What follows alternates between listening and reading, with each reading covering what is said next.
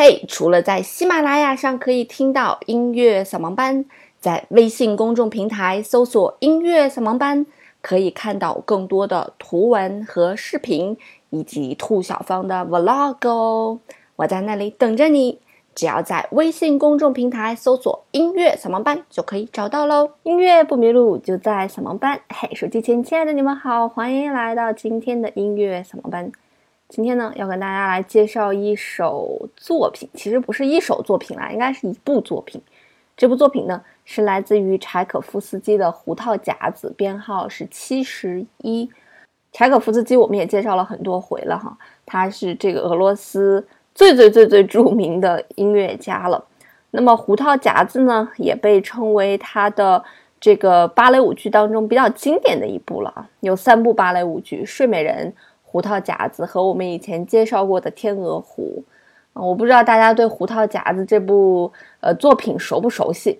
那么这部作品的原版叫做《胡桃夹子与老鼠王》，然后是这样一个故事。那么后来柴可夫斯基根据大仲马改编的版本，加谱了芭蕾舞的音乐，变成了我们现在所听到的这个版本。那么它也是圣诞节的传统的一部芭蕾舞剧了。为什么是一部圣诞节的传统舞剧呢？那这就跟这个故事有关了哈。这个故事大概就是在一百年前的一个平安夜上面，在一个博士家中举行晚会，然后亲朋好友都来了。那么他家有两个孩子，一个叫做克拉拉，一个叫做弗里兹。嗯，很多人呢都送给他们很多很多礼物。那么其中一个参议员呢送给他的一个女儿克拉拉一份非常特别的礼物。就是军官造型的胡桃夹子，而他的弟弟也想要这个礼物，就跟他抢啊，然后抢的时候不小心就弄坏了。由于克拉拉实在太喜欢这个胡桃夹子了，晚上睡觉的时候就把它抱在这个怀里面就睡着了。睡着了之后就开始做梦了嘛。然后在十二点过后，突然来了一群老鼠乱窜，要攻击这个胡桃夹子。然后在情急之下呢，克拉拉拿起鞋子，就是把老鼠给打死了。打死之后呢，胡桃夹子也康复了，就变成了一个英俊的王子。然后邀请克拉拉到糖果王国啊，然后两个人就伴随着一些舞曲跳起了各种各样的圆舞曲。大概就是这样一个故事吧。反正很多人吐槽说，这么一个烂的故事，居然能为柴可夫斯基写出。如此动听的音乐也真的是非常的不容易啊！甚至在百度百科上面有这么一句话：为一出没有真正情节、故事陈腔滥调的作品编曲，并且几乎要完全按照这个指示，柴可夫斯基还是完成了非常完美的这个任务。那么整部乐曲呢，分成两大幕哈。那么第一幕呢，分为四场；那么第二幕呢，分为三场。夹子啊，是来自于德国的一种传统的一种工艺品啊，一般人们叫它德国的胡桃夹子。那么它就是用来夹那些坚果的，比方说你取一个坚果，然后把那个胡桃夹子被冰后的开关拉起，然后你一拉起那个开关，那个冰就把嘴巴张开了，然后你就 把坚果放到它的嘴里啊，然后嘎嘣一下，它就从嘴里把那个果你可以吃的东西给吐出来了，就就是这样一个。嗯，匪夷所思的设计啊。那因为这个胡桃夹子这个样子比较可爱，所以很多人就在，尤其是在圣诞的时候，欧美的一些地区就会把它买回来当做一些装饰品。那么据说呢，它是能够带来好运的，呃，是好运的守护神，因为它露出来的牙齿，面对魔鬼和恶灵的时候，他们就会心惊肉跳，所以可以保护拥有他们的家族成员安宁。那么这个胡桃夹子也变成了这个芭蕾舞剧最知名的周边了吧？大家可以去看图文区的那一张图片啊，胡桃夹子反正就是长这个样子。我相信你肯定见过长这个样子的东西。那它就是我们今天所介绍的胡桃夹子的本尊啦。那么在胡桃夹子里面有很多首非常非常受欢迎的音乐，比如这一首。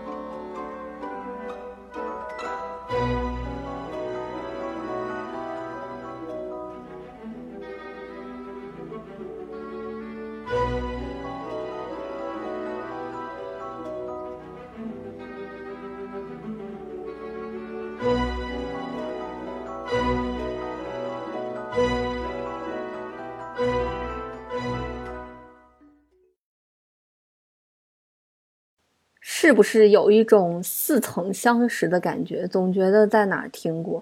这首作品呢，就是来自于这个胡桃夹子的《糖果仙子舞曲》。那这就是讲的王子和克拉拉到达了糖果制成的小糖果王国的宫殿。那么现在呢，就是由这个皇家护卫队一群糖，然后来等候他们敬爱的王子归来。然后他们受到了糖果仙子的欢迎，然后这时候就跳起了舞啊。王子呢就把克拉拉介绍给了这个仙子，并且告诉他在那个老鼠作战中，克拉拉是如何的勇敢，救了王子的命。那么这里面主奏的这个乐器，就是演奏呃这个旋律的这个乐器也比较特别啊，大家猜一猜是什么乐器？这个乐器是钢片琴，听起来是一个很滑稽、空灵。的这样一种声音，那么首演的时候呢，也是柴可夫斯基亲自来演奏这个钢片琴。这个乐器长得有点像小型的钢琴，用金属板来代替琴弦，所以我们听见有这个金属的敲击感。柴可夫斯基呢，把他从巴黎带到了俄国，并且严格保密，嗯，以便在这个首演当中给观众们一个惊喜。据说这一段舞蹈是这个。技巧是非常高超的啊！在一百年前呢，这位糖果仙子就要在这个舞台上单脚急转十六圈，虽然没有这个《天鹅湖》当中的黑天鹅厉害吧。那么我也在微信公众平台里面为大家准备了这个视频，如果大家想看呢，可以去微信公众平台“音乐扫盲班”回复“糖果仙子”，不要回复错喽。那除此之外呢，在这部音乐里面呢，还非常有名的一首音乐呢，叫做《花之圆舞曲》。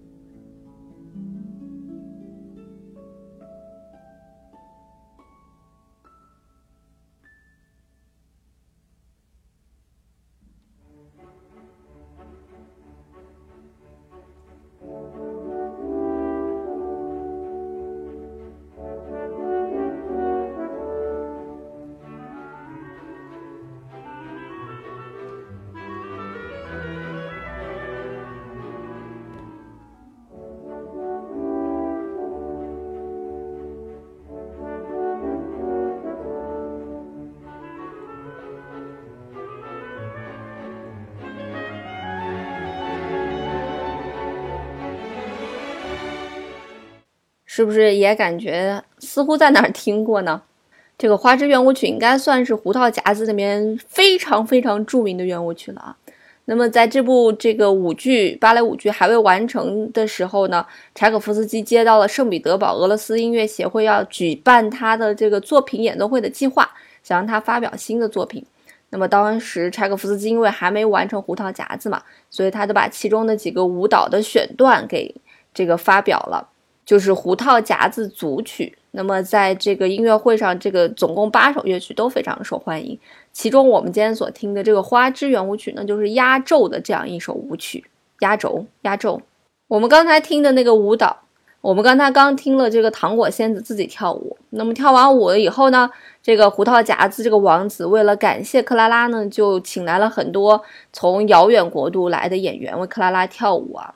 那这就包括有西班牙舞曲、阿拉伯舞曲，包括中国舞曲、俄罗斯舞曲，有很多很多很多首这个小的舞曲，大概是有这样六首吧。每一首其实都蛮好玩的，包括咱们中国的这个舞曲是以茶呃为题目的。那么柴可夫斯基呢，也是在配器上面选用了短笛来模仿中国的竹笛。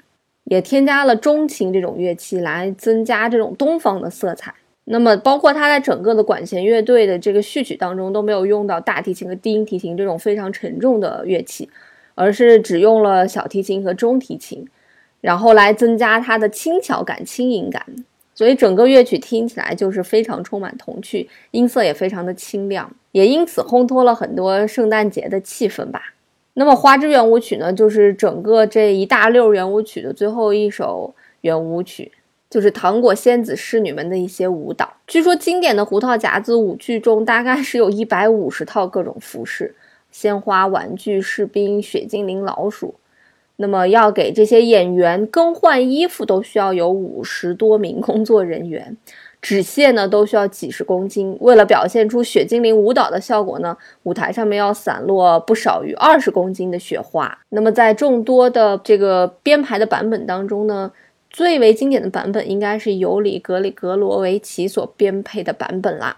当时最最经典的这个王子和克拉拉的扮演者都是俄罗斯的芭蕾舞界的明星啊，他俩是一对儿，叫做马克西莫娃和瓦西里耶夫。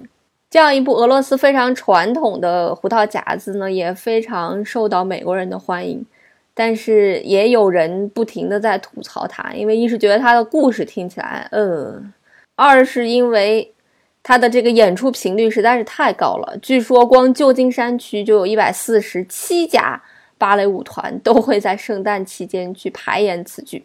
进入十二月后呢，几乎每个星期在当地的剧院里你都可以看到它。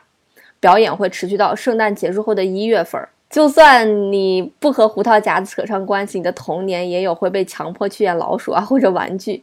就算你逃过此劫，你的兄弟姐妹也难逃此劫。有美国人统计过，他的整个未成年时期看了整整十四次胡桃夹子。所以也有人在写说讨厌胡桃夹子。好吧，不管剧情怎么样，胡桃夹子还是变成了圣诞节一个烘托气氛的这样一部。芭蕾舞剧，那它的这个原型胡桃夹子也是非常有名的。那如果你感兴趣呢，你也可以抱着一颗童心来看一看胡桃夹子，因为不管怎么样，里面的音乐都很好听呀。好啦，那这就是这一期为大家介绍的胡桃夹子，音乐不迷路就在小萌班，我们下周再见喽，拜拜。